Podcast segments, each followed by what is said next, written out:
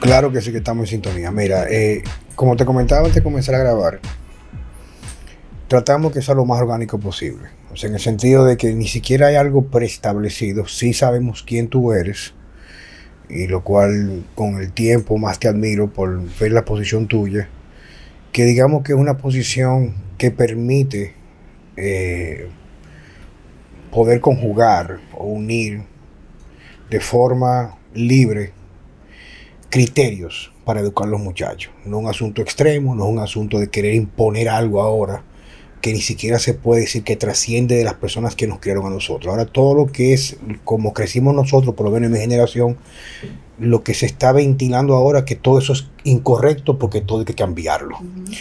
Cuando en las culturas, en los países donde se mantienen fuertes, me refiero fuertes para el bien de su país, de su nación, se venera lo que viene atrás, se venera, se respeta, se aprende de eso. Tanto se aprende de lo bueno y de lo malo para lo malo no replicarlo y lo bueno repetirlo, inclusive mejorarlo. Ahora, por ejemplo, que es un tema que he tenido yo con muchas madres, eh, vienen con un nombre nuevo o algo. Por ejemplo, ah, no, que los niños tienen un pico de crecimiento, que por eso lloran. Y me pasó mucho con mi hija Numa Vela. Y le pregunto a mami, mami, ¿tú has escuchado eso? No, eso nunca ha existido. Y por ejemplo, llamo una, a la Pero, perdón, ¿un pico de qué? Ahora mismo los muchachos, supuestamente, eh, me pasó con Numa Vela, que y más que fue muy intenso porque su primer, ya nació 15 días antes del encierro de la pandemia. Y a veces comenzaba a llorar y Mariel llamaba amigas de ella y amigas que están ahora mismo con nosotros los coaching, que ahora mismo las muchachas jóvenes, coachando mujeres como ser mamá. Ah, que eso es un pico de crecimiento. ¿Cómo un pico de crecimiento? Porque, no, porque...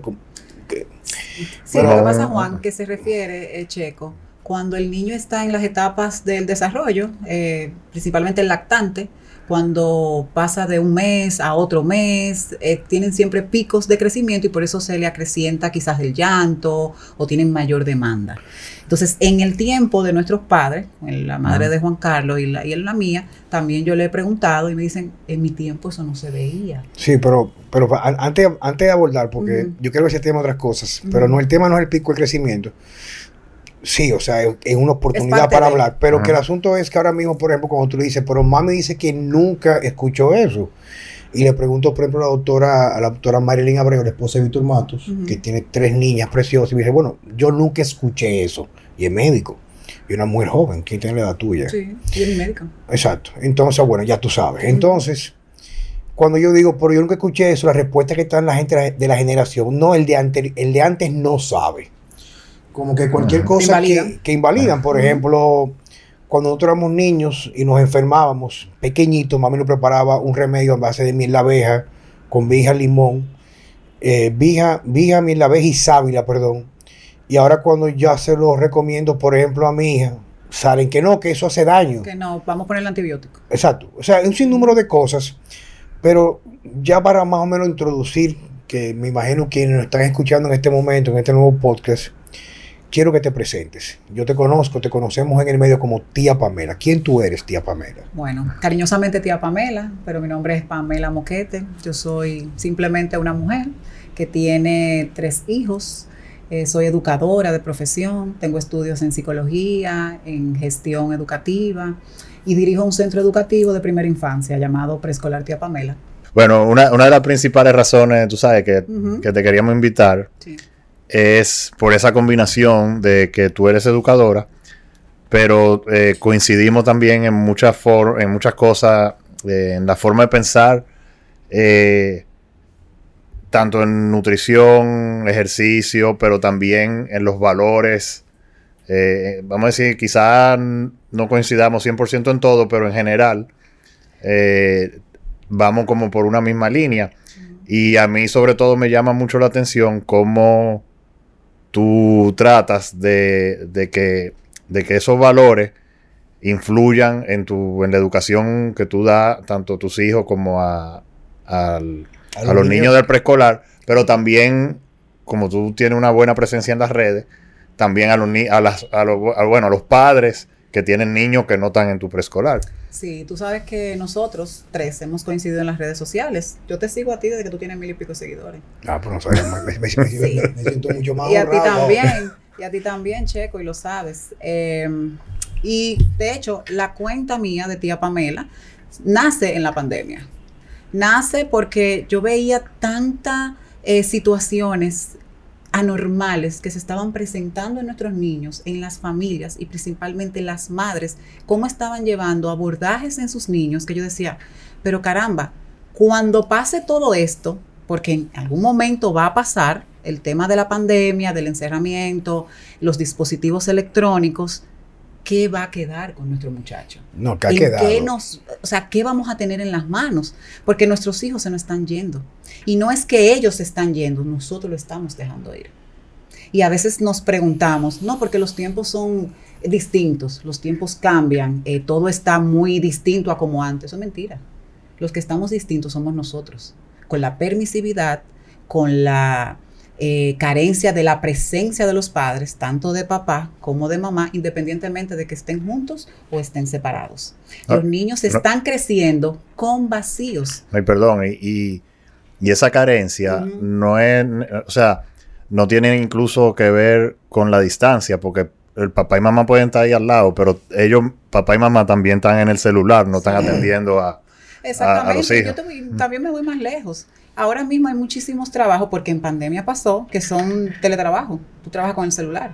Yo trabajo muchísimo con el celular. Eh, y hay padres, quizás tú también y Juan Carlos, trabajan con el celular. Pero el tiempo de dedicar a nuestros muchachos, ¿dónde tú lo estás llevando a la práctica? ¿Entiendes? Porque en algún momento tú tienes que tener un stop y saber hasta aquí yo llego y en qué momento yo tengo que operar como mamá y como papá. Ahora mismo se está delegando mucho la función de mamá, de docente, a los dispositivos electrónicos. ¿Por qué? Porque ahora yo estoy más ofuscada o más eh, eh, en la práctica de yo regalarle o yo suplirle con materiales, con cosas que ellos quieren, con lo que ellos me están requiriendo o lo que el medio está requiriendo para yo pertenecer, para yo estar, entonces me estoy olvidando de lo más importante, que es mi presencia, mi orientación. Sí, tú sabes, algo que hemos comentado aquí en, otras eh, disertaciones de este tipo, o sea, en los podcasts esto, y yo, yo trato de ver las cosas siempre, no solamente de lo que se puede apreciar a simple vista, sino tratar de entender por qué acontece. Y una de las cosas que yo he visto, porque por mi tipo de trabajo y, lo que yo hago, y, soy psicólogo clínico, y no tanto lo que yo soy, una, tú puedes estudiar algo y ser otra cosa. O yo soy un gran observador, una persona con sentido crítico, y que mi vida siempre ha ido en torno, movido por mi familia, especialmente mis hijos. O sea, todo lo que yo hago, como mi fuerza motriz, es eso. O para yo ser un buen ejemplo, para ellos emular a través del ejemplo, no lo que yo le digo y también por el hecho de que le quiero dar las herramientas necesarias para ellos como seres en un futuro ya adultos independientes, poder tener eso que yo soy, que, lo que, no, le puedo transmitir lo del otro, lo mío, pero en una versión muy mejorada. Entonces yo he llegado a ver que ha venido como un proceso y ahora con lo que, con lo que aconteció en la pandemia y el manejo que se le dio y que es muy evidente para quienes quieren ver mucho más allá de lo que se ve en la pantalla y ver la realidad, que estamos viviendo momentos muy difíciles. Y son más difíciles lo que uno puede percibir, porque hay una campaña o una guerra desleal donde quieren robar, yo lo veo de esa manera, es una opinión muy personal, y cada padre tendrá la suya, nos quieren robar el futuro que nosotros queremos de nuestros hijos a través de lo que son nuestros valores. O sea, yo recuerdo, por ejemplo, que el comportamiento en mi papá tenía mucho que ver con el comportamiento que recibió, el ambiente que recibió en la formación con mis abuelos. Es como una cadena que hay. Y veo que ahora, por ejemplo, todo lo que son los patrones que se van adquiriendo, que van a mordiar la conducta, la percepción de ese niño hacia el futuro, está con cada vez mucho más alejado completamente, ni siquiera un poquito, lo que podrían ser los papás y la mamá. Entonces, ¿qué es lo que yo veo de fondo?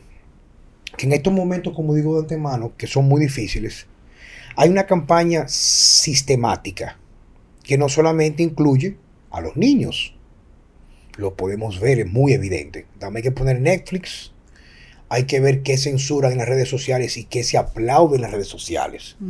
Ahora lo que son para nosotros, o pudo, haber sido en un momento antivalores, ahora son los valores. Y lo que eran eh, anti, ahora o sea, hay como un cambio radical. Por ejemplo, para ya volverte a la parte que, que no quiero, a veces me pienso tan rápido que pierdo el, hilo, es que esos, esos antivalores llegan al punto que, por ejemplo, ya dan facilidades para que amamantar un niño sea en un lugar completamente aparte. Para no fomentar a través de los niños o las niñas la, el deseo de un día emular esa acción de amor, de tener hijos. O sea, si yo no lo veo, no me incentiva. Si no me incentiva, no quiero emularlo y termino aborreciéndolo. Tú vas, por ejemplo, me, sorprendió muchísimo en República Dominicana, me voy a 360, a la plaza, a la Galería 360, que yo casi nunca voy al centro comercial. O sea, yo creo que en los últimos cinco años he ido dos veces a Agro, tres veces y dos veces a 360. Y a cosas muy puntuales. Yo no voy a dar vuelta a gastar mi cuarto en vaina que yo necesito, porque eso es lo que hacen venderte necesidades, cosas que tú remites no y, y gastar. Bueno, el asunto es que cuando entro al baño, estaba perdido, tenía que ir al baño, veo que antes de llegar al baño de hombres y mujeres a mano izquierda hay un salón especialmente para amamantar niños. Digo, coño, pero qué cojones, viejo. O sea, Anteriormente, chiquito, yo veía que una mamá con su carajito llorando se paraba en un banco en cualquier lugar, sacaba su teta, porque es lo más natural. Y ahora incluso en los aeropuertos en Estados Unidos hay cubículos encerrados, como si fueran eh, eh, módulos, o sea, con unas cabinas, perdón, especializadas para amamantar. Digo, ven acá, pero cuando tú comienzas a abrir los ojos y tú has estudiado psicología, tú sabes que los niños es como cuando tú compras un celular nuevo de una gente que no tiene backup y, tiene que llenar esa información, no la que arrastra, sino comenzar a, llenar la información. Y los adultos son el resultado de su entorno. Es una aberración hablar de que supuestamente la percepción que tú tienes no es una construcción del ambiente. Entonces, la parte que hablo, ya hice esta parte, de la parte que considero que es un, un plan de carácter sistémico, que no solamente los niños. ¿Por qué? Porque el niño no es lo que tú le dices, es lo que él ve. Pero nos han vendido que tú eres muy bueno en esos temas. Checo ha hablado muy bien, con una calidad, una, una, facilidad, que le han creado en los últimos 40 años a los jóvenes, que ya son adultos de nuestra generación atrás, que ser feliz, considerarte exitoso o progresar, es endeudarte. Entonces, si yo soy un padre de clase media baja, o cualquier padre, no importa, no pongamos clases sociales, porque también los ricos o gente con mucho dinero quizás son los que más lo hacen, por la esclavitud de producir más cada vez, es que no tienen valores muy definidos ni límites. Entonces, yo soy un padre con un trabajo que me permite pagar las cosas básicas de mi casa, tengo un carrito que me llama y me trae, pero el sistema a través de la promoción del banco tal que tiene una feria de carro o una, un baratillo por eh, el Viernes Negro, el Black Friday. Esa clase, esa campaña, que así como el niño se alimenta de lo que ve en todas estas aberraciones en los medios, los padres que viven pegados a la televisión, ven los anuncios, creen que felicidad y demostrar que se están superando no es la superación de la familia a través de valores, sino la adquisición de bienes. De tener cosas. Entonces, ¿qué pasa? Que cuando tú haces eso, que me encantó que tú estás explicando, yo me di cuenta de lo que tú reiteras. ¿Qué tiempo le dedicamos? Ahora, la pregunta, a esos padres que se han convertido esclavos de un sistema que te pone los grilletes de la parte financiera, la esclavitud del pago, la deuda que no se termina y se va incrementando, ¿qué tiempo les queda? hacia dónde vamos. Exactamente. Estamos ahora viviendo en una generación de niños que son huérfanos de padres vivos. Y puede ser que tú progreses, y eso está bien, progresar, y qué bueno tener dinero. ¿Y a quién no le gusta tener dinero? Es fabuloso. Pero ¿a qué costa? O sea, ¿qué yo estoy sacrificando? O sea, ¿qué yo estoy pagando para yo volverme rico o tener bienes? Mis hijos, ¿dónde están? Yo voy al salón de belleza donde yo voy van unos chicos de una fundación, y no fundación, es de un sitio donde regeneran a jóvenes, que los sacan de adicciones y demás. Y yo quiero que ustedes vean cómo van esas chicas que se van a arreglar el cabello, manos y pies, cómo ellas, porque ya yo tengo, yo tengo 14 años yendo a ese lugar, a ese salón, y cómo ellas ya se abren con uno, porque hay cierta cercanía eh, emocional, que no tienen a sus padres, ni a su mamá ni a su papá, porque viven en un avión montado o porque son personas que no tienen el tiempo ni la dedicación para estar con ellos. Y estamos hablando de jóvenes entre 14 a 21 años reincidentes, que tienen ahí 4, 5, 6 y hasta un año en ese lugar. Entonces tú te preguntas, ¿para qué quiero? ¿Para qué quiero tener? ¿Qué yo estoy sacrificando? ¿A esa costa? No creo. Yo, pienso que una, una de las riquezas más grandes que, que, puede tener el ser humano es el tiempo. Porque es lo único que tú no puedes comprar. Y el tiempo de calidad que tú puedes dedicarle a, no solo a, los hijos, sino a tu pareja y, al resto de tu familia, a tus amigos. Claro, porque es que tú lo que recuerdas eh, de adulto fueron los momentos, lo que a ti te brindaron, no fue lo que te dieron.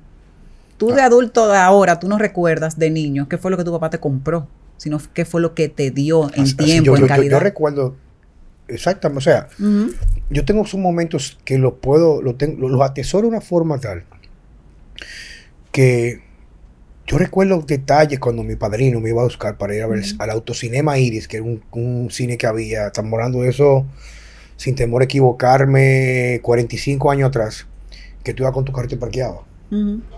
Y cuando me iba a buscar yo me ponía feliz o cuando mi padre me decía que lo acompañara que él iba de pesca, o cuando mi papá era piloto, que por ejemplo daba mantenimiento a los aviones de fumigación en el patio, me subí en la cabina. Pero ahí él te estaba emulando como ser varón. Sí, sí, sí. O sea, él me estaba enseñando, por ejemplo, es que ni siquiera un asunto de enseñar, es lo que yo, lo que yo consumía por mi sentido en el ambiente de mi casa. Sí, pero ahí había un tiempo que tu papá apartaba para ti, donde él te enseñaba a ser varón. Y papi era muy ocupado, sí. Exacto. O sea, él, es que esa enseñanza no era la enseñanza de la disertación, sino del ejemplo. Del ejemplo, del hacer. Sí, yo, yo recuerdo. Tú veías cómo tu papá inclusive se paraba, caminaba, hablaba, se dirigía a las mujeres, trataba a las mujeres. Eso es parte también de enseñarte a ser varón. Claro que sí. ¿Entiendes? Pero fíjate que como tú dices, si él no hubiera estado ahí, nunca hubiera sido mi referente. Exactamente, y eso es lo que se quiere ahora mismo, desconstruir la figura masculina. El varón que lo estábamos hablando ahorita, antes de, empezar, se está desconstruyendo al varón, el varón, la masculinidad. Ahora queremos de que todos seamos iguales, varón y hembra, y señores, pero ni siquiera eh, biológicamente somos iguales, jamás ni siquiera en fuerza, en temperamento, en forma de pensar, en estructura cerebral. Exacto, ni siquiera en los procesos cognitivos. En los procesos cognitivos, no. Porque hay ciertas ocupaciones que son para mujeres? Y por eso yo estoy siendo machista. No, porque mi preescolar, una maestra, para trabajar con uno y dos años, no voy a contratar a un hombre. No te voy a contratar a ti. Lo siento, pero no. El perfil para ese puesto no es para un hombre. Y quizás me van a decir, ah, pero mire, que, que ella es radical, es quizá machista. Quizá, pueda aparecer las competencias, pero es la excepción, no es la norma. ¿Tú me entiendes? O sea, me refiero que estoy de acuerdo contigo. O sea, que es lo mismo que pasa, por ejemplo, si, si yo quiero contratar un tipo que lo que va a hacer es un bouncer, de, una discoteca, viejo, tienes un tipo que tenga la corpulencia, las hormonas para poder tener la, y la agresividad del carácter para poder ser agresivo en el momento que la agresividad. Pero tú estás discriminando por eso. No, no, no, no. pero, yo te hago la pregunta, porque ahora todo es discriminación. No, pero fíjate algo, que es un tema, y yo lamento no haber traído a Mariela aquí, porque Mariela y yo, que en mi pareja, ella pertenece a una generación que son los millennials. Y hemos tenido temas, inclusive antes de quedar embarazada y pensar, pensar que iba a tener, íbamos a tener hijos juntos, discutíamos por eso. Claro, discusiones me refiero con altura. Porque yo le decía, es una de las grandes mentiras que se vende hoy en día, que es una mentira. Y te voy a explicar por qué es una mentira. El asunto de la igualdad. Y no estamos hablando de derechos, sino que ese, e, ese discurso de la, de la, de la comunidad que son los las feministas que no son feministas en realidad, eso es otra cosa, pero no vamos a entrar en ese tema, es el hecho de que yo tengo el derecho de ser igual. Y entonces es lo que le decía yo a Mariel es que no es un asunto de ninguno está arriba del otro. Existe una igualdad en la unidad, donde la mujer complementa al hombre y el hombre complementa a la mujer en su rol de ser el centro, el núcleo de una familia nuclear.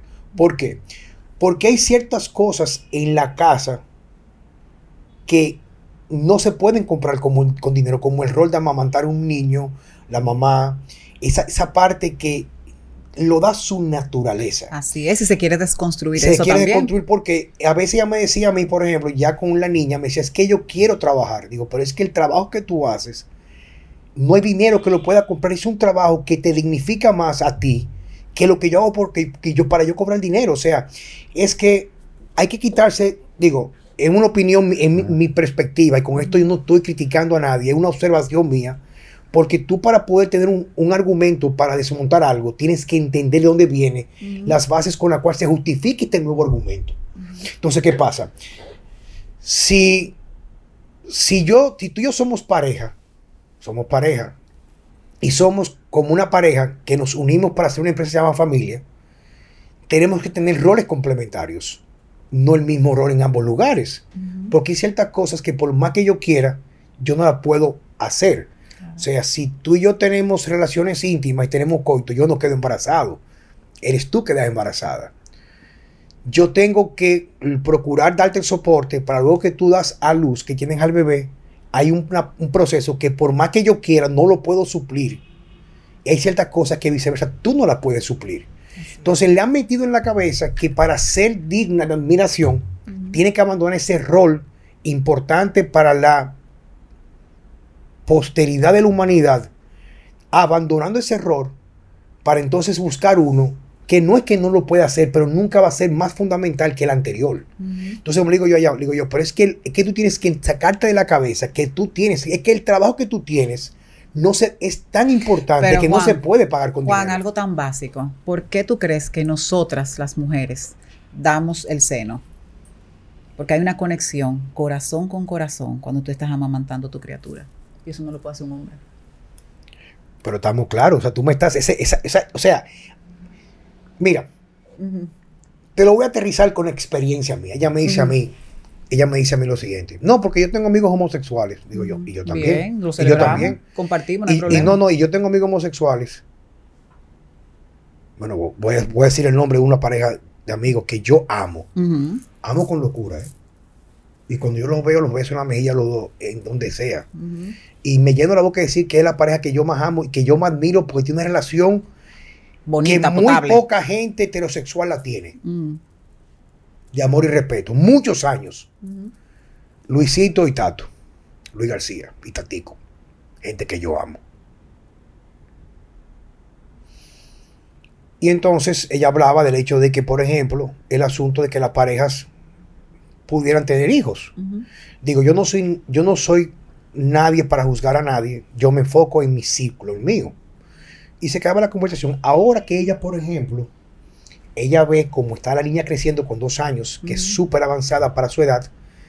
A veces la niña cuando me ve, me pide cosas y hace cosas de mí y hace cosas de ella que ella me dice, concho, pero es verdad, porque hay cosas que no se pueden modificar, que la niña aprende de su mamá y hay cosas que ella está aprendiendo como un rol masculino de su papá. Así es. Mamá hace pipí sentada, papá hace pipí de pie. Papá en la mañana, que es uno, uno de los roles que yo más disfruto, le doy la comida a la niña. Pero mamá es que la cambia. Y cuando ella cambia en la mañana, la niña sale corriendo a darme la sorpresa. Y yo le digo, qué linda, mi amor. Mamá sí te pone hermosa. Y, y- y yo le doy la vuelta con la manito así. Y tú le ves esa felicidad que su papá, o sea, le, le demuestra que yo admiro el rol que hace su mamá de ponerla bonita, porque mamá es la que sabe de eso. Claro, y en una Ajá. posteridad ella va a buscar ese perfil de varón para estar junto con ella. Y si le, le da la posibilidad y ella desea mañana ser mamá, va a querer emular el mismo, lo mismo patrón que aprende de mami. Pamela, ¿qué está pasando hoy en día con los niños? Tú sabes que lo que me preocupa mucho un tema que Checo y yo tenemos. ¿Qué está pasando con los niños? Mira, mira, te voy a decir qué yo veo para que tú me expliques, porque tú sí sabes de eso. Hablando de mi experiencia, porque no es un asunto de ponderar datos científicos y que la, la OMS dijo. el- Mira, yo, yo, yo los estudios científicos con pinza. Mira, para ya decirte esto, yo, yo subí esta mañana un video de mi hija Numa Vela comiendo carne, que es el primer video que yo subo de mi hija, pues yo no, yo no subo casi de mis hijos nada de redes sociales. Pero me preguntan mucho que cómo es la niña, pues la niña no se enferma, la niña está muy avanzada. Y yo subo un video donde lo que yo entiendo, no voy a decir que tengo los estudios, que sí lo tengo, pero no es esto no lo estamos ponderando, de lo que yo mando comer en los niños y lo que yo digo que no deben de comer. Y entre las cosas que yo mando es tomar el sol, sin protección. Yo estuve en Semana Santa en la playa y vi los niños chiquititos con, manga, manga hasta aquí y una crema blanca en la cabeza para sacarlo 20 minutos. Y la mamá con un sombrero para que no le dé sol. Y una seguidora me dice a mí, ¿quién es usted con qué estudios? Porque la OMS dice que los niños no pueden coger más de 20 minutos hasta los dos años ni pueden consumir sal ni azúcar. La OMS. La misma OMS, que recomienda la fórmula para los niños. Exactamente. no solamente de azúcar, de esos aceites que son proinflamatorios. Que así mismo ya tú sabes cómo está ese cerebro. el cerebro. Exactamente. Y todo eso, las repercusiones que tiene en su desarrollo, en su aprendizaje, en su atención y lo que todos sabemos que repercute. La pregunta: yo coloco una vela en un campamento, cerquita de la casa y la pongo en un lugar. Cuando la voy el primer día a verla, yo pienso que la han colocado en un campamento, en un, en un lugar de niños de su nivel, mm. que no son de su nivel. Porque todos los niños, digo, esa parte es mucho más tangible, tienen, la mayoría tienen síndrome metabólico ya. La barriga aquí, con papada. Y a veces los niños lo veo muy lento en su marcha, o sea, en sus procesos de caminar, de caminar como el tiempo de reacción, como se inuma vela corriendo. Y le digo yo, ven acá, pero creo que la pusieron en un curso que o un lugar o un, salón que no le corresponde. No, todos los niños tienen la misma edad de ella. Mm. Hablo un factor genético, pero mi hija, por ejemplo, a la altura de hoy, que fue mi decisión, de asumir con responsabilidad, y no se lo sugiero a nadie, pero cuando me pregunto, digo la verdad, no le he vacunado nunca, hasta ahora. Y aparte he mantenido esa alimentación que yo he subido. Y cuando me miran a mí, piensan que la típico es la normal soy yo, porque se ha normalizado ese estatus, donde esos procesos cognitivos, motores, son los que se dan al día a día como, reitero, lo normal. ¿Qué está pasando? Mira, eh, hay mucha desinformación. Eh, principalmente, tengo que decirlo con responsabilidad de los médicos. Hay pocos médicos, hablo de nuestra isla, que hace un abordaje correcto sobre la nutrición y sobre lo que el niño debe y tiene que hacer. Ahora mismo, desde que el niño nace, cuando una mujer da a luz, lo primero que tiene que ve es la botellita de la fórmula. Y esa botellita de la fórmula es un veneno para el niño, no solamente para su sistema cognitivo, pero para su salud, para su sistema inmunológico, que lo debilita. Y eso no tengo que decirlo yo, ni tengo que tener un estudio, ni tengo que ser eh, médico, ni tengo que ser nutriólogo. No, hay que ser observador. Solamente tú tienes que leer, googlear los ingredientes que tienen la fórmula y tú darte cuenta de lo que tú le estás dando a tu niño. Aquí no tenemos pediatras en frecuencia que le, se sienten con la madre y le digan, mira, dale el calostro. ¿Qué es el calostro? La primera leche que tú botas, esa es la primera vacuna que tiene que tener un niño. No, ajustale la, la, la, botellita. ¿Ok? ¿Por qué? Porque detrás de eso hay una campaña. ¿Por qué? Porque se benefician unos cuantos para que esa leche se siga vendiendo y el niño, pues obviamente tenga que estar sometido a un sistema de salud comprometido. su salud comprometida. Cuando nacieron los míos, yo me quedé como un guardia al lado de ellos todo el tiempo. Porque parte de la cosa es que incluso se lo dan sin tu consentimiento. Pero te lo dice una mujer eh, que amamantó muy poco a sus hijos. Entonces, ¿qué pasa? al, después que el niño, el bebé, le meten la botellita, no es lo mismo chupar una teta, que requiere trabajo, que simplemente abrir la boca y que, y que la comida caiga. Entonces, después que le meten la botellita sin tu consentimiento, él no quiere la teta. Claro. Entonces, ah, el niño no come, el niño no, chupa. No, es que yo no doy suficiente leche. Que yo no doy suficiente leche. Pero, pero me pasó eso conmigo, mío, con Mariel. Cuando Mariel que primeriza, se pone, estaba desesperada de que porque casi no echaba leche. Digo yo, es tranquila. No, que el médico me dijo a mí, bueno, no el médico, pero me dijeron mis amigas, bueno, no puedo decir quién fue que le dijo, como que le complementara con fórmula. Para que se llene. Y le digo, no, tranquila, es que la naturaleza no se equivoca. Tú te pegas ahí, no, que, lo que, lo que vos tú no es mucha transparencia, es el colostrum, digo yo. Pero, oye, digo yo, oye, es que la naturaleza no se equivoca. O sea, tú vas a modificar algo que está diseñado de una perspectiva evolutiva para que eventualmente eso que está es lo que necesita. Tú la pegas ahí, que mira, tú más la pegas, tú más vas a producir y más rápido vas a pasar entonces ya a producir lo que viene más atrás después de eso. Y como te digo, eso fue un pleito porque ella por su preocupación le dijeron que estaba pasando hambre, como que no estaba alimentando. No, es que es lo que le corresponde ahora. Así mismo es, Juan. Y siguiendo con el tema, ese bombardeo de los médicos, de los medios de comunicación, de esa desinformación con relación a los niños y a su desarrollo, es lo que está empobreciendo el mismo desarrollo de nuestros niños. Te lo dice una mujer que tiene tres hijos y no los pudo lactar exclusivamente con leche materna. Yo tuve que aplicarle la fórmula por desconocimiento. Claro. Eh, mis hijos, el mayor, eh, tenía muchos eventos de conductas disruptivas, eh, ansiosas, eh, de comportamientos involuntarios. Y siempre en el colegio me llamaban, mire señora, que el niño hoy tuvimos que sacarlo porque tenía un comportamiento inadecuado, porque se paraba mucho, porque tenía, era muy eufórico. Y yo, pero Dios mío, ¿qué es lo que pasa? Pero también era mal comedor. Y yo le daba mucho batido de esos comerciales, no sé si puedo decir la, marca. Sí, claro, claro. que el pediachur, que el sustagen, que esto. Eso azúcar. Sí. Y yo, ay, papá Dios, ¿y qué es lo que yo voy a hacer? Bueno, pues eh, cuando nace el tercer, mi tercer hijo, pues eh, caigo con una médico, que le cual le agradezco muchísimo. El niño empezó con unas alergias y era atópico. Y yo, ah, atópico. Ah, ¿y qué vamos a hacer en ese caso? Bueno, pues eh, empezamos a removerle la leche mira, vamos a quitarle la leche y vamos a sustituirla por una leche de origen animal, pero no eh, industrializada, es decir, de la misma, del mismo animal. Y efectivamente las alergias empezaron a desaparecer. Y yo dije, pero ven acá. Y empecé a leer, empecé a documentarme.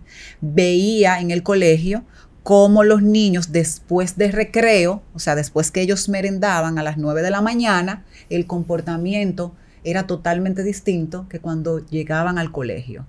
¿Cómo era el comportamiento? Totalmente ansioso, eh, disruptivo, un comportamiento bastante a lo que le llaman hiperactivo, no tenían comportamientos que se pudieran controlar. Y yo empezaba a cuestionarme eso. Decía, ¿qué era lo que era lo que pasaba? Claro, lo que le mandaban de comer a los niños esas papitas, esos colorantes, esos jugos de cartón, toda esa alimentación dañina que va a su torrente sanguíneo directamente a su cerebro y que activan esa adrenalina, esos comportamientos que son totalmente incontrolables y también adictivos.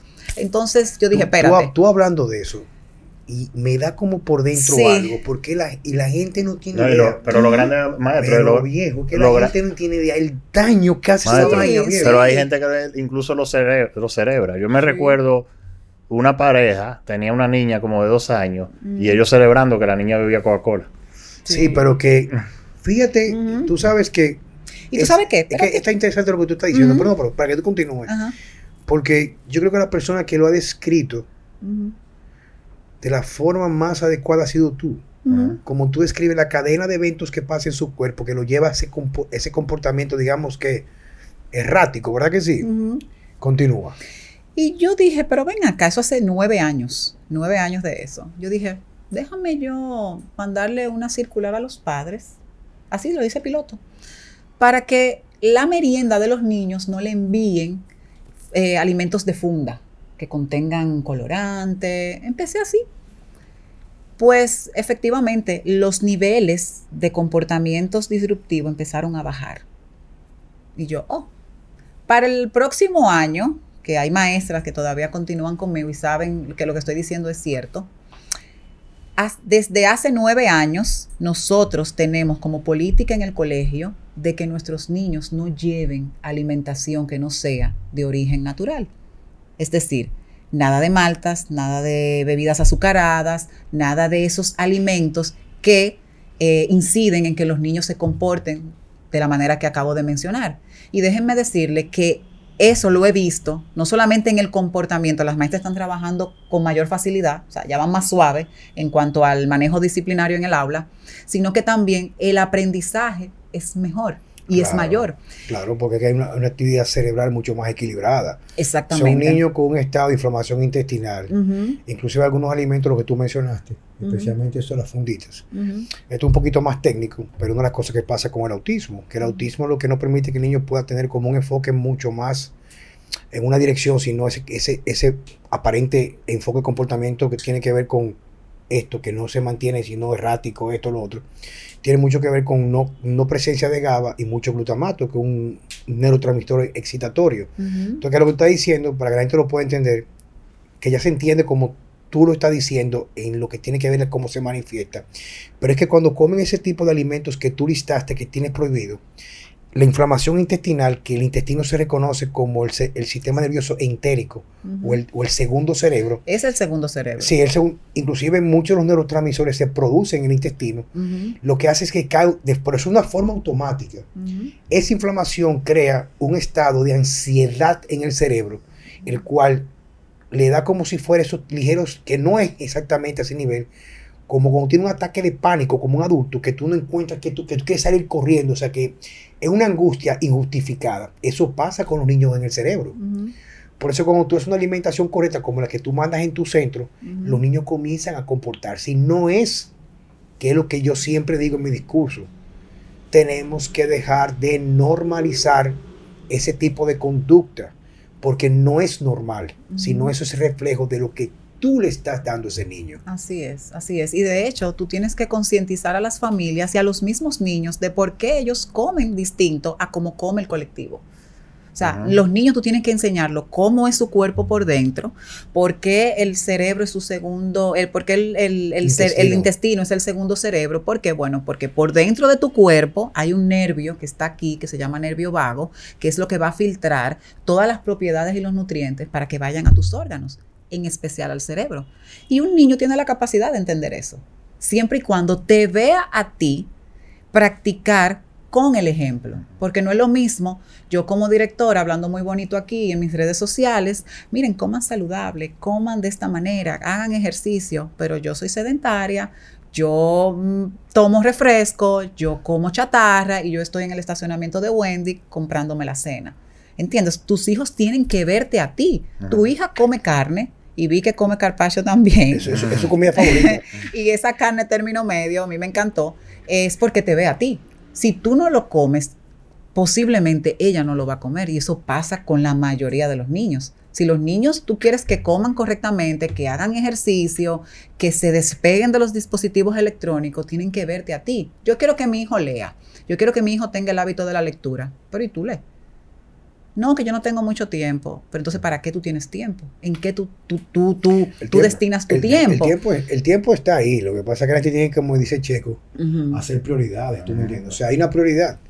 Hay prioridades y punto. O sea, en, en, algo que me pasa, que yo lo experimenté con Numa Vela, que va de la mano con lo que tú vas comentando en este momento, es. Y yo lo puse a prueba con mi hija porque no tiene nada que perder y todo que ganar. Es que su primera comida sólida que yo le puse en la boca, yo tengo el video por ahí, tiene como 7, 8 meses de nacida, 7 meses más o menos. Yo hicimos en casa, yo hice una picaña, un, eh, un, culot steak. Entonces yo cogí un pedazo largo, o sea que tiene bien grasosa, con mucho sabor y muy, muy jugosa. Y yo lo ponía en la mano, le quedaba más o menos así. Y ella chupaba la carne. Claro. Entonces, ¿qué resulta? Que yo le digo a los padres es, hay, el, el, el cerebro tiene un comportamiento en proyección. Si lo primero que tú le estás educando al paladar es algo que estimula ciertos neurotransmisores, receptores que crean efectos adictivos como las azúcares, por ejemplo, después no va a querer comer los alimentos que realmente le van a beneficiar. Entonces yo lo que hacía que en lo, antes, todo su primer, o sea, de los 6, 7 meses hasta el año, cada vez que yo comía carne, cogí un pedazo lo suficientemente grande para que se fuera a trabancar, era pequeño, para que ella lo masticara con la sencilla y lo chupaba. Y ella decía, mmm, y chupaba. Y fíjate, por ejemplo, que yo sé que ella está bien, porque todos los días que me dicen en la mañana, papá, vamos a comprar carne, pues yo la llevo a comprar carne, y se manda corriendo a la carnicería, ¡carne!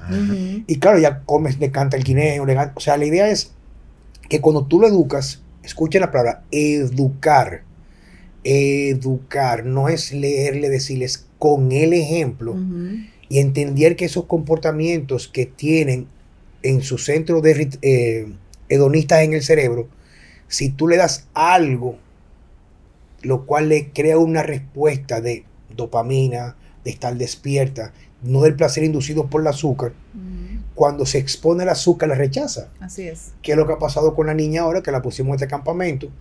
Y le hice, la, le hice la profesora, mira, me sorprendió porque ella, un amiguito le dio una galletita y ella la escupió, no se la come. Ella lo come todos los días, salchicha que yo le preparo, salchichas orgánicas, o sea, tradicionales, para no complicar el nombre, o sea, que no son desindustrializadas, o le compramos carne, o le compro eh, queso blanco con aceite de oliva, y ella se la come con la mano. Entonces, como tú dices, o sea, si no comenzamos por el ejemplo, no vamos a lograr nada. Y otra anécdota que le puedo decir a muchas personas, es yo he recibido, por ejemplo, que hacemos Francesco y yo en mi centro, hacemos a veces ayuda comunitaria, gente que a lo mejor no puede pagar una consulta, ese tipo de cosas, especialmente con niños. Yo los niños que se consultan conmigo, yo no les cobro, porque no son consultas, son orientaciones como papá.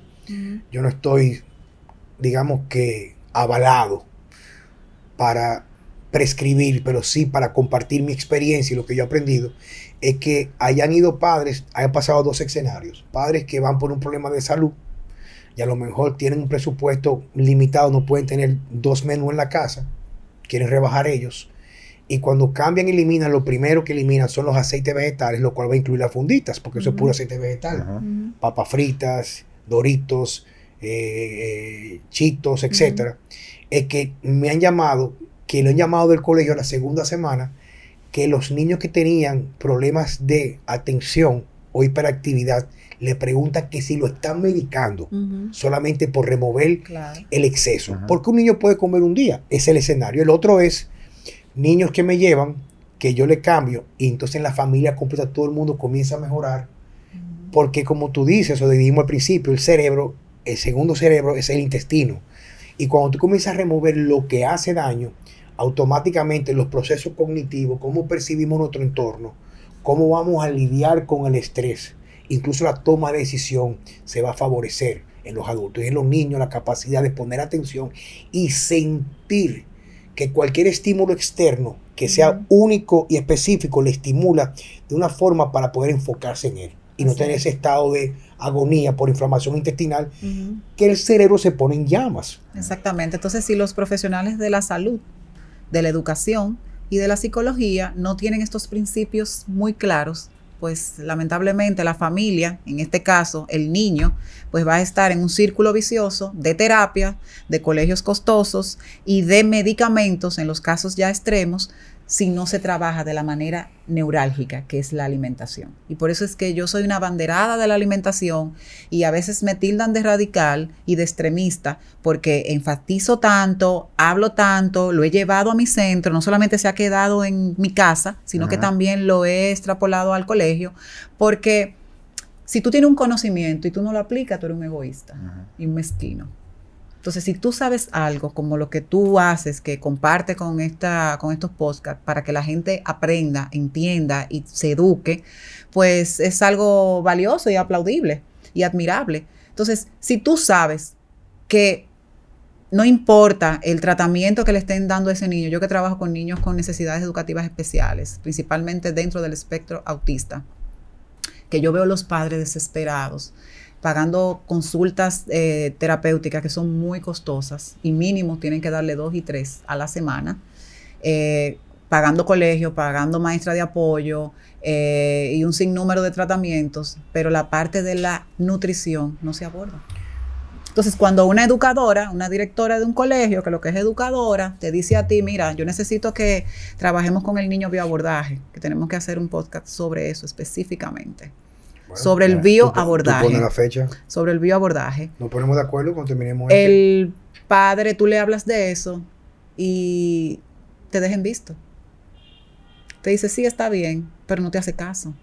Porque primero porque no sabe. Segundo, tú le explicas, pero te dicen, no, está lo que está está lo que está en su locura, de su fitness y de su ejercicio y de su alimentación extrema y de su dieta. Y tú tienes que buscar profesionales que estén avalados profesionalmente, con título, con bata blanca, como yo digo, ah. para que puedan corroborar eso que tú estás cansada de hablar y de decirlo. Mira, yo trabajo con niños con autismo y hasta que, el padre no hace el bioabordaje con un niño que está dentro del espectro, no hay avance. Y si lo hay, es muy poco. Mira, por más que yo quiera evitarlo, siempre quedamos en el mismo tema. Y fíjate que yo le he bajado, porque ya a esta altura, el juego a esta altura, yo hubiera hecho ya tres coños, dos veces, que son maricones. yo vine preparada. Pero más o menos he, ido bajándole porque, digo, no es que iba a decir que me importa un coño, pero a mí nadie me paga la compra del supermercado y con lo desleal que es la campaña que estamos viviendo de publicidad a la basura y el veneno, la única manera de poder calar es con lo que se llama en programación neurolingüística un anclaje. Un anclaje verbal es decirle mamarripio a uno, o, lumba- o lambetallo, o todo lo que era un estúpido. Toda la gente me dice a mí, coño, digo, pero digo yo, viejo, pero por Dios, no lo cojas personal, papá, pero tú eres un maldito fucking estúpido. O sea, mi carajita, viejo, habla. O sea, tú la ves que comiendo coge el cubierto como un adulto y lo que tiene son dos años ahora, viejo. Nunca se ha enfermado. Le dio en estos días porque la puse en el colegio una gripe. Pero eso es bueno que le dé la gripe porque Claro. es fortaleciendo su inmunidad adaptativa. No le ha decidido vacunar, tomé la responsabilidad, yo tomo la responsabilidad. Va avanzando más. Yo me tomo el riesgo de dar la oportunidad de una vida sana y no me tomo el riesgo de condenarle una condición porque aunque muchos, y yo en un momento lo hice de forma equívoca, los médicos no son culpables, viejo. Claro que no. Un médico se va a un fucking congreso que lo paga la maldita querosa farmacéutica a Dubai o a qué sé yo qué, lo va con su esposa en un hotel de lujo. Viejo, ¿qué va a hacer el médico? O sea, y no es que le dicen a él vamos a engañar a la gente, que preparan con estudios Sí. vaqueados por muchos millones para justificar el medicamento. Pero como digo yo, viejo, o sea, hay que ser un fucking estúpido. Hay que ser un estúpido, viejo. Viejo, oye, oye, hay que ser un estúpido. ¿Cómo tú me vas a decir a mí que yo me topo con familia y que alguien venga a mí a discutírmelo? O sea, si tú no estás de acuerdo conmigo, no tú que me estás escuchando, el otro que mira porque es un fucking hater, que, no di- que lo ve, pero es para criticar. Yo me topo con familia que me siguen en el supermercado nacional López de Vega, me dicen, mira, eh, nuestros tres hijos tienen autismo. Sí. Eso no es normal, viejo. Pero es que la proyección Viejo, es mayor. pero- Antes, de cada 10.000 niños que nacían, uno con autismo. Autismo. Ahora pero, pero yo, 60, Pero yo lo- ahora, yo lo puse en la de charla. cada 39, uno. Y ¿Tú va- sabes cuál es y- la proyección? y eso que va de cada bajando. dos, uno. Y eso va bajando. Yo dije en estos días de 3-1 a un Ajá. 33% dije en Ahora estos es de días. 2-1. Entonces, ¿qué pasa? Yo hablo, por ejemplo, con la pareja de mi hermano que trabaja en un colegio y me dice a mí, Juan Carlos, en los últimos dos años, niños pequeños que recibimos de 2 o 3 años, de 10, 6 o 7 tienen algún tipo de trastorno, viejo. Entonces tú te Entonces- preguntarás por qué. Pero, pero, ¿Qué oye, está pero? Pero que nadie se lo pregunta. pero que yo estoy explicando. Entonces, hay, que ser, hay que ser un maldito borrego. Pero un maldito borrego, borrego, borrego con cuatro cojones, hermano. Para tú agarrar viendo esa misma mierda y tú no siquiera cuestionas nada. Porque fue lo que le dije yo un día a un médico. Digo, tú me lo pones por escrito que si yo le meto la vacuna a mi hija, no le va a dar una mierda. No, yo no puedo decir, pero mamá, ay, bueno, hijo, tu maldita madre. Pero entonces, pero pon, las cuatro a los hijos tuyos. O sea, tú te vas ahora mismo a un campo, a un campo, a un campo. Y no estoy diciendo que los niños no se puedan morir de un dengue. No estoy diciendo, no estoy diciendo eso. Coño, pero tú ves los carajitos, viejo, en cuero metiendo en un río, con el ripio largo, brincando, morenito, que no se pone ni bronceador. Y esos niños tú los ves en cuero, con una salud y una energía, viejo, con apenas, y tú lo ves con un año y medio Y el sol no le hace daño. no le hace daño. Maestro. Entonces, yo digo, tú tienes que ser un fucking estúpido, pero no lo digo como algo para ofenderte, para que tú abras los ojos, viejo. ¿Cómo tú vas a entregar tus hijos a una condición que lo va a limitar para el resto de su vida? Ahora tú me dices a mí, coño, mira, eh, en un colegio de 400 carajitos hay dos autistas. Ah, bueno, un asunto genético. Mierda genética por el culo, viejo. Le estamos dando algo a los niños, porque ahora yo no puedo decir nada, porque ahorita me, me tumban la mierda esta de podcast. Le meten el maldito veneno eso, que le meten son 29 vainas de esas antes de los 6 años. Y yo tengo gente que van a mi centro. No es que me lo están contando, que lo leí, que vi una película, que, que Netflix, que me lo soñé. Gente, papá llorando, llorando, que me dicen a mí. Coño, yo me lo imaginé. Y me dejé llevar y le metieron cuatro fuetazos. Le dio fiebre. Dejó de abrir el carajito a las dos semanas con autismo. Sí, que han tenido regresiones después de año y medio y dos años de vida. Eh, Maestro, con esto yo te lo voy a decir todo. Estados Unidos es el país eh, que con, con el esquema de vacunación, vamos a decir, más completo, le hace el que más vacuna pone. Y es el país industrializado con la tasa de mortalidad infantil más alta. Y los casos de autismo también. Y África. ¿Pasa lo mismo? No, no pasa lo mismo. ¿Por qué? Y pensando que, pensando que son todas las condiciones supuestamente adversas. Exacto. No estamos diciendo que usted va a abandonar su casa y va a tirar su carajito como un indigente en la calle a comer mierda. Porque la gente lo que más le gusta inventar y comenzar a coger extremos, que yo dije, yo no estoy diciendo eso, viejo. Mi hija come bien, tú no la puedo comer del piso, pero entonces también tuve un pleito con. Mariel porque se cayó un pedazo de carne del piso y se lo metí en la boca. ¡Uy! Mi hermana. Si yo leí un libro muy bueno de un doctor hablando de la inmunidad que dice que una de las razones por la cual tenemos adultos más enfermos y con más, ser más propensos al Alzheimer, por el grado que tenemos de protección para no crear una respuesta inmunitaria favorable para paliar enfermedades degenerativas. Claro. ¿Tú me entiendes? Claro, cuando mis hijos van al campo, van a su campo, se bañan en su re- en su Rigor, en su rigola, río. Exactamente. Eso sí pero con exacto, sí, pero con el lodo. Báñese ahí, tírese. Ay, que tú eres muy básica y yo así que me gusta. Así es que debe de ser. Y de hecho, eso también lo va fortaleciendo a ellos como varones. Y ustedes dirán, ay, pero ¿y por qué? Bueno, porque dentro de esa dinámica de jugar, de estar con el otro muchachito, le enseña a ellos también hasta jergas que son parte de la convivencia entre uno con el otro.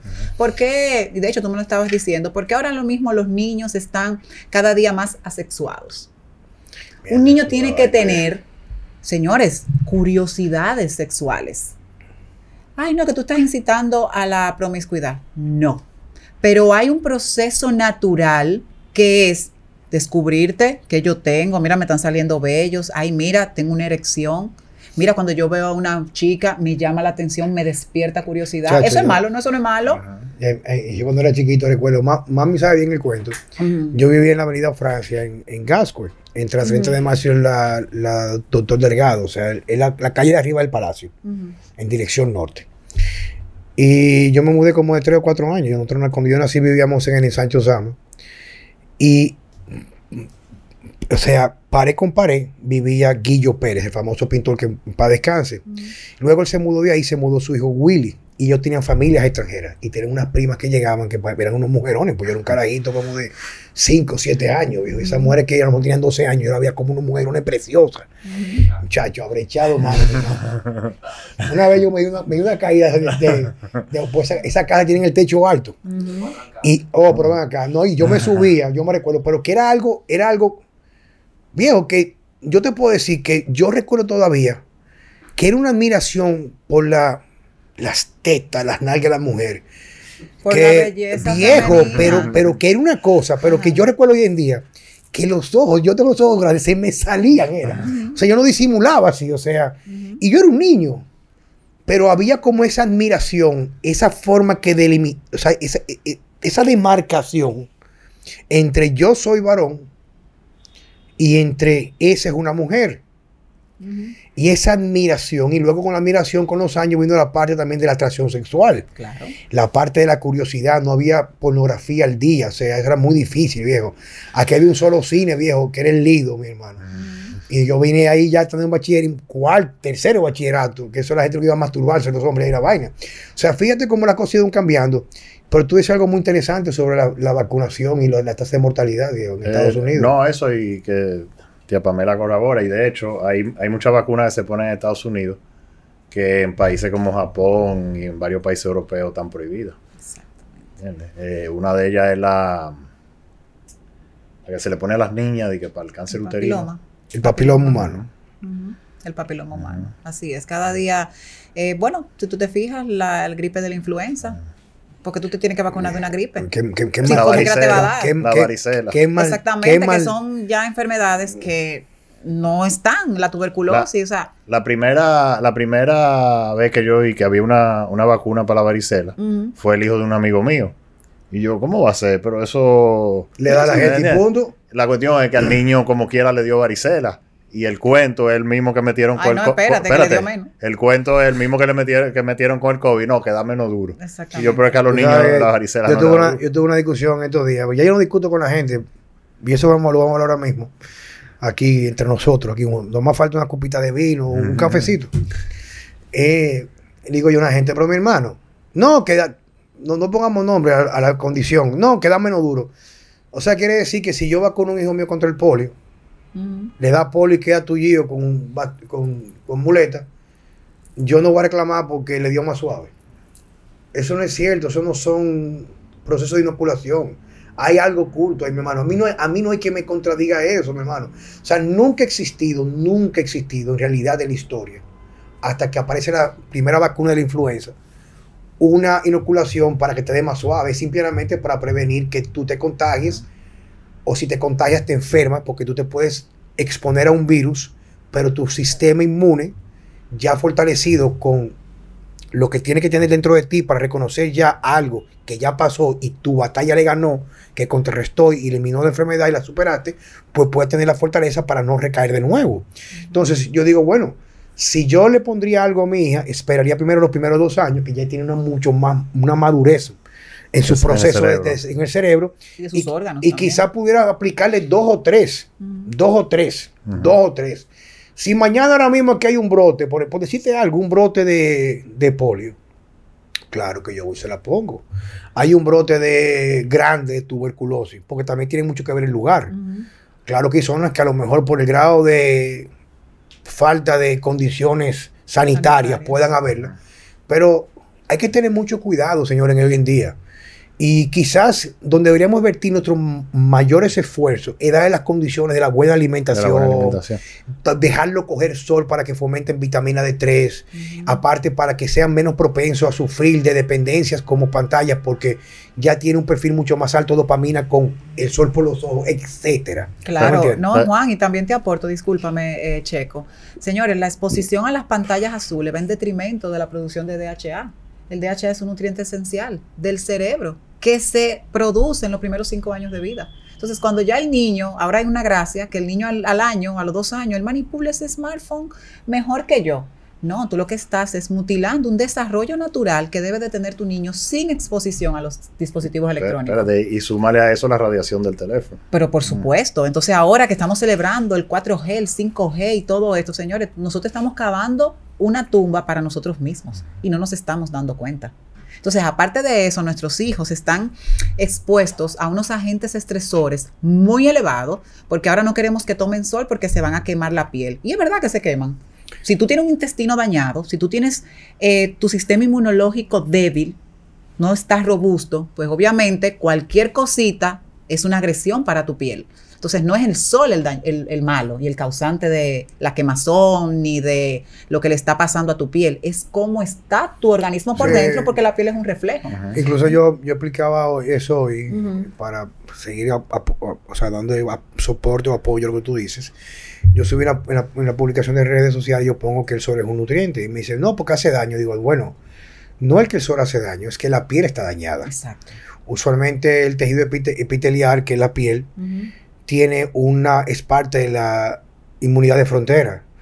Y la membrana celular de la piel especialmente es rica en omega 6 naturales. Cuando tú consumes aceites refinados, canola, girasol, soya, ese tipo de cosas, tú es como tú tener un Mercedes-Benz, un carro alemán de alta gama y ponerle pieza china barata.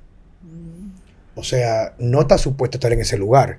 Entonces, cuando tú modificas esa membrana celular que está supuesto con lo que tú ingieres alimentos no procesados, como por ejemplo mantequilla, yema de huevo, etcétera, que checa un experto en ácidos grasos, pues parte del proceso de reconstrucción día a día es reponer esas partes que se van desgastando, debilitando. Entonces, cuando tú sometes algo ahí que es foráneo, que nunca debió haber llegado, tu piel se pone susceptible no solamente es una picada de mosquito, la gente que le da una picada de mosquito le sale coño una roncha grandísima o son más eh, alergias de la piel, etc.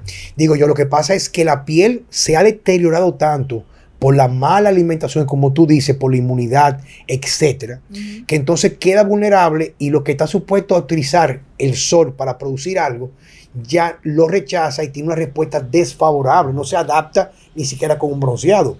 Tú sabes lo que me pasó a mí por muchísimos años, Pamela. El Checo sabe eso, lo conversé con él. Yo cuando era más muchacho, el tipo que fisiculturista, estamos hablando de los 20 y pico de años, pues yo comía como mandaba a comer, o sea, eh, nada de grasa saturada, que si, digo, nunca me gustó la clara de huevo, pero la idea es el mensaje es ese. Y como siempre utilizábamos el aceite de canola, podría ser, o comía en la calle, no me fijaba en esas cosas, tenía alimentación normal. Y yo no podía coger más de 30 minutos de sol. O sea, porque la piel se me inflamaba, se me ponía roja como un camarón. Y además me duraba esa inflamación. Si no me pasaba de 20, 25 minutos, ya al día siguiente comenzaba a bajar, pero nunca me bronceaba. Y si me pasaba una hora, o sea, me decacaraba que tenía que meter antiinflamatorio, esto y lo otro. que resulta, como yo comencé a comer como yo estipulo en mi práctica profesional y en redes sociales hace ya, ¿qué tiempo, che? ¿Cuánto? 20, 30. No, creo que son como 15 años más o menos, 16 años más o menos. Ah, Yo tengo nueve. Yo ahora cojo sol y yo puedo coger 4 horas de sol, 4, Mm. 5 horas. Y no di que de, no, no. De 10 a 3 de la tarde caminando en la playa. Pero Juan, y yo me pongo morenito y no, no me inflama la piel. se te pone una piel linda, un Claro. bronceadito eh, bonito. Yo estaba en la frontera el jueves pasado. Frontera. Sin gorra, sin sombrero, sin protección solar. A mis hijos yo tampoco le pongo. Se bañan en- con traje de baño con eh, su, su baggy bien cortito. Y si no hay gente, que se bañen desnudo. Ustedes saben los ¿Cómo- beneficios que cómo? tiene esa exposición de sol con los testículos. Eso Estoy- sería Estoy también loco por eso yo. Y déjame decirte que yo tengo mi piel sumamente eh, bonita. Y de hecho, yo tengo la piel ahora más eh, bonita y radiante que hace 10 años. Y yo me expongo más al sol y todos los días me expongo al sol. No todos los días yo me maquillo. Los días que me maquillo obviamente no me expongo, pero sí diariamente yo me expongo al sol y expongo a los niños del colegio al sol también. Y tú lo ves. Bueno, eh, ayer iniciamos y esta, estos días ha sido de lluvia y no hemos tenido eventos de que tienen gripe. ¿Por qué? Porque están construyendo un sistema inmunológico robusto. Que eso es lo que tenemos que nosotros preservar. Y todo lo que nosotros hagamos en nuestros niños en edad temprana, en primera infancia, va a repercutir en su edad adulta. Y no importa que ellos se desliguen de la alimentación que tú le enseñaste, hay una memoria muscular que se va a activar cuando ellos luego tomen una conciencia de lo que tú le enseñaste. Y tú vas a ver que en pocos meses o en poco tiempo, ellos de una vez se van No, a... no, mira, pero mira, yo te voy a, yo te voy a, a poner mi ejemplo. Eh, quizá- obviamente yo no comía como como ahora, pero mi mamá siempre fue de cocinar en la casa. Mi mamá. Obviamente nosotros, siendo italianos, se comía pasta, se comía pan, pero prácticamente todo se cocinaba en la casa. eh, bueno, obviamente, cuando yo fui teenager, vamos a decir, por seguir la corriente, los muchachos, los bonches, la fiesta, eh, que si vamos a comer hamburger por ahí, que vamos a comer tacos, que vamos a comer, vamos a decir, comida chatarra en la calle. Uno salía eh, y, a las 12 de la noche, antes de acostarse, un sándwich de pierna con, con mayonesa, con papita frita, que sé yo qué, y, así mismo iba y se acostaba. Pero después, que vamos a decir que pasó esa, esa etapa de mi vida, que yo hice, y, ni siquiera fue como algo consciente, yo volví, eh, y te estoy hablando antes de dar el paso ya de comer como yo como ahora. Yo volví a comer casero porque eso fue lo, como lo que yo aprendí. ¿Entiendes? Entonces puede haber un, un- que tú te salgas del carril en un momento porque eh, tú sabes que el ser teenager es una etapa de Claro. rebeldía y de... Y hay que de- vivirla. y, y de, y de donde como, como tú todavía no, no estás muy claro qué tú eres, quién tú eres, tú quieres ser parte de la manada y si todo el mundo va a comer tal cosa, tú también quieres comer eso porque si no tú eres raro. Eh, pero después, con el tiempo, tú sabes, tú vuelves como a, a tu A organizarte. a tu, A centro, a tu centro. Entonces, pero si tú nunca aprendiste, si tú nunca tuviste el ejemplo de chiquito, obviamente tú no tienes un centro a donde volver y es mucho más difícil, ya como adulto, eh, Ujú. encarrilarte en, un- en- en una alimentación. Hermano, lo que se construye en la base siempre queda. Así es. O sea, es una cosa impresionante. Mira, yo tengo cuatro muchachos, yo soy, yo tengo dos roles que son los que más me definen. El primero es ser papá y el segundo papá de nuevo. O sea, para mí no hay cosa que me dé más felicidad que coger un avión para pasarme un fin de semana con mi hija Natalia, que tiene 24 años, que se graduó en la universidad en Estados Unidos, está trabajando allá porque le dieron trabajo, y aparte es ciudadana norteamericana. Y yo me levanto, y cuando yo ando allá, es, como si fuera una bebé, como si fuera Numa. O sea, yo me levanto en la mañana, hago su café, le pego la ñoño, me siento a hablar con ella. Cuando estoy estudiando, salgo del balcón para el balcón para no molestarla. O sea, yo sentirme que estoy con ella. O sea, y lo que te quiero haber dicho es que ese rol que yo disfruto como papá, que yo lo hago, o sea, me ha enseñado ahora con Numa Vela, que es la más pequeña, la que yo tengo ya, tengo 53 años, el hecho de yo ver lo importante, especialmente en estos momentos de ahora, que es dedicarle ese tiempo a los niños. Y yo trabajo mucho, pero por ejemplo, yo trabajaba siempre de 6 de la mañana a viejo 7 de la noche, 6 de la tarde. A lo que yo hago que entro un poco más tarde, me dejo de ganar ese dinero, pero me gano el tiempo con mi hija. Y yo sé, porque no es bueno ser injusto, que no todo el mundo tiene esa, esa, esa posibilidad. ¿A qué viene con esta parte de que no todo el mundo tiene esa posibilidad? Yo siempre digo que cuando me vengas a hablar de un problema, especialmente en mi empresa o cualquier persona, venme con la solución automáticamente. O sea, no me cargue con vainas innecesarias. Si tú me vas a decir que Flor me está robando, quizás yo lo sé. Pero a lo mejor me, hace más bien que siga ahí por un dos meses más que votarlo y que se robe dos pesos. Pues decir tú disparate. Pero venme con la solución, que yo lo voy a votar ahora mismo, pero pues a quién yo pongo. tú vas a hacer el trabajo de él. Y así aplica todo. En este caso, lo que quiero dejar dicho es que quizás muchos padres que me escuchan, por su condición, madres solteras, por ejemplo, etcétera, yo creo que es un asunto de estructurar, y suena difícil decirlo, bueno, se escucha fácil, a lo mejor no es fácil, es difícil aplicarlo, pero es crear un tiempo. Por ejemplo, si usted trabaja como un hijo su maldita madre, un desgraciado, de lunes a viernes, y tiene que dejar ese niño donde la abuela, donde una tía, por lo menos tener control que con qué, con qué va a consumir ese niño por sus sentidos. Que si va a poner televisión sea unos programas muy específicos. Y cuando tú tengas el tiempo los fines de semana, dedicárselo con calidad, que es no estar con el celular, con el niño al lado, porque ya tú no estás con el niño. El niño se da cuenta cuando tú no le prestas atención. Es dedicarle tiempo.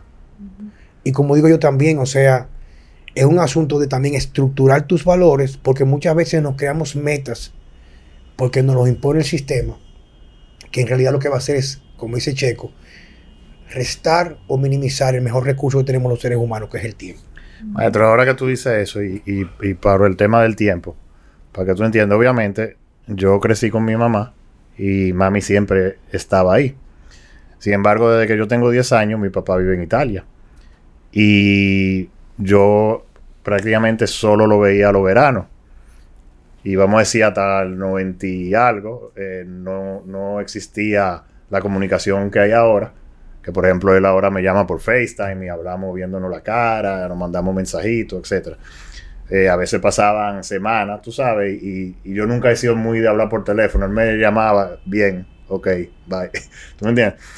Pero eh, cuando yo iba eh, los veranos a, Italia, a pesar de que él trabajaba, él incluso muchas veces me llevaba con él al trabajo. Y esos dos meses, por ejemplo, yo me pasaba allá, yo sentía, ¿tú me entiendes?, su presencia y, y, lo que compartíamos juntos tanto que obviamente ojalá yo que él tuviera aquí, ¿tú me entiendes? O sea, no, no sustituye el hecho que no está, pero me... Te queda, bien. Me queda, te quedó, te quedó. Me queda y, y, el cariño y la relación que yo tengo con él es como si yo hubiera crecido con él, ¿tú me entiendes? Bueno, pero oye esto, tía, tía Pamela, que algo que yo comentaba en estos días, que yo miraba mucho de Checo, alguien me preguntaba en estos días, coño, pero Checo casi no duerme. Digo, mira, déjalo tranquilo, porque yo conozco gente que no ha dormido mucho en su vida, han vivido muchos años, y uno que duerme mucho y mueren jóvenes. Pero al fin y al cabo una forma de vivir. Pero yo admiro mucho de Francesco algo, porque es muy fácil decirlo, pero es muy coherente. Checo sus hijos, Checo es divorciado, eh, mi querida amiga Macbeth. Pero algo que me gusta de Checo, yo admiro de Checo, que Checo se planifica y como digo yo, se descojona trabajando, levantándose a las 4, antes de las 4 de la mañana para llegar a las 5 de la mañana. Saca tiempo para entrenar, pero tiene una hora que ella dice no trabajo más en el día, termina temprano, pero porque arranca muy temprano. Él come, se acuesta una siesta que son, no sé, porque no sé, yo prefiero no acostarme. 20, 25 minutos. No, menos 10. 10, 15 minutos. Y se pasa prácticamente tiempo, pero con una calidad impresionante con sus hijos. Él se sienta con sus hijos, sentado a estudiar con ellos, le pone tareas, le enseña responsabilidad, le enseña ley de consecuencias cuando cometen errores para que sepan que todo tiene consecuencias. Le da charlitas sobre lo que tiene que ver con saber pedir para lo que se pueden ganar, no pedirlo sin ningún tipo de condición o méritos, etc. Entonces, ese tipo de mensaje yo trato de llevar a las personas. ¿Tú me entiendes? Tía Pamela, para ir más o menos encaminándonos ya a la salida de lo que tiene que ver, será el podcast quiero que tú compartas con nosotros, con nuestro público, consejos que tú podrías darles. Y más que tú eres educadora, formadora, madre, mujer, a quienes nos están escuchando en relación a sus hijos hoy en día. Mira, nosotros tenemos que hacer lo que funciona y lo que nos enseñaron a nosotros que fue bueno y que fue positivo. No te salgas de ahí.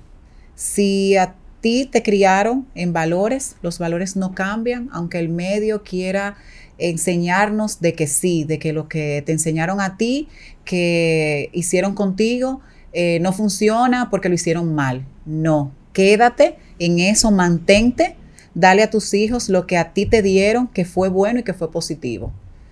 Ponte audífonos emocionales para todo este bombardeo que hay de antivalores, de no estar al pendiente de nuestros hijos, de no estar con ellos mano a mano, cara a cara, de que estemos involucrados en nuestras familias, de que prioricemos lo importante en nosotros. ¿Qué es lo importante en ti? Si son tus hijos, priorízalo.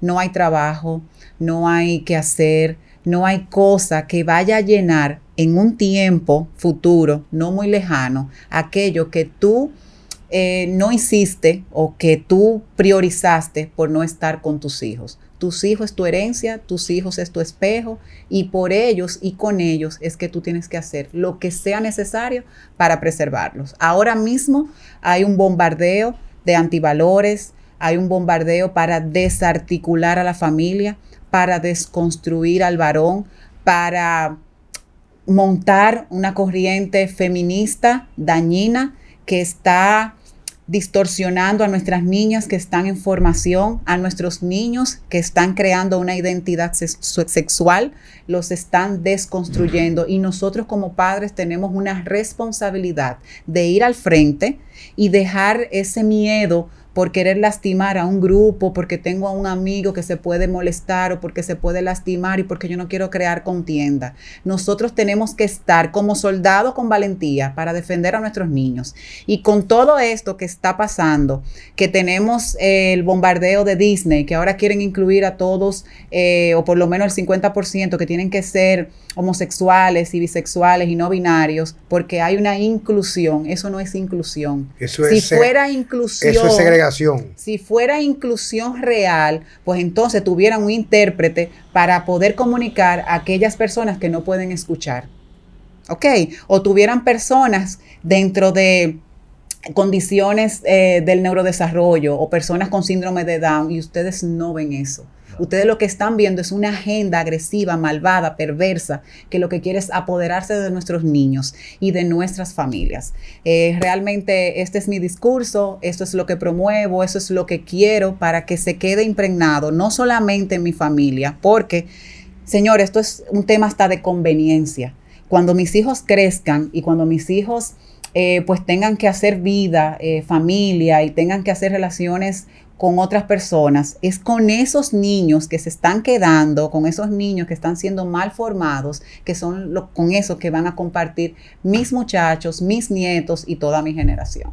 Y por eso es que eh, tenemos esa, ese compromiso, que yo sé que es la intención con la que tú haces este tipo de, de, de, podcast, de, de, eventos. Eh, bueno, y no, no, olvidemos el tema de la nutrición. O sea, igual que, que pasa con los valores, eh, yo diría que hay un, hay un quizá no una, una, campaña orquestada, pero obviamente hay una presión muy fuerte por la industria alimentaria eh, y bajo la excusa de la conveniencia y de, lo fácil, eh, no estamos alimentando a nuestros hijos bien. Yo, yo tengo un artículo donde yo digo que la mentira más grande que dicen muchos padres es eh, yo solo quiero lo mejor para mí, para mis hijos. Y eso lo dicen para la boca para, para afuera. Y cuando lo dicen, que volviendo un poco de lo que hablamos al principio, lo que están pensando es en el colegio más caro, en el celular más nuevo, en la ropa más chula. Pero lo mejor para tus hijos, aparte a, a la educación que tú le das, es como tú, tú, lo alimentas, porque eso es lo que también lo va a formar y, su salud de adulto va a depender de cómo se alimenta ahora. Yo solamente para quizás dar a, aportar, digamos que datos o información que nos pueda poner a pensar. A veces cuando escuchamos un discurso o una posición como la de Checo, la de Tía Pamela, Y nos suena, y más en el caso mío, que tiendo a ser un poco más agresivo con mi discurso, con lo que yo digo, lo que me define como Juan Carlos Simón, que sé que muchas veces no gusta, otras veces llama la atención y puede causar resentimientos. Eh,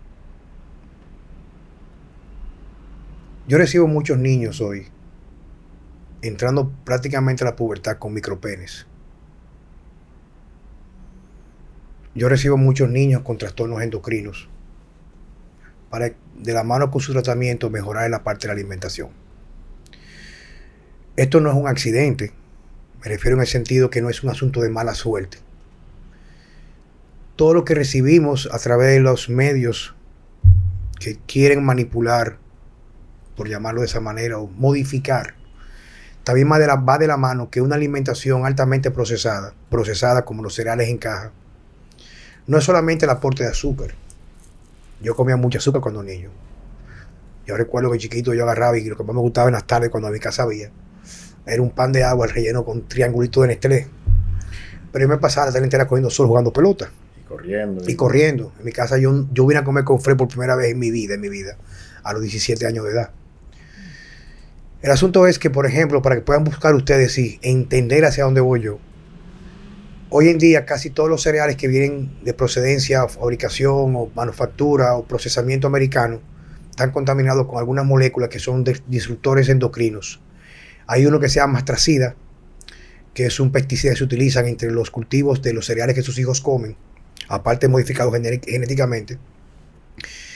Que la astracida está demostrado en pruebas de que no solamente causa trastornos en los órganos reproductores, sino que de forma inmediata con exposición cambia el comportamiento sexual de algunas especies.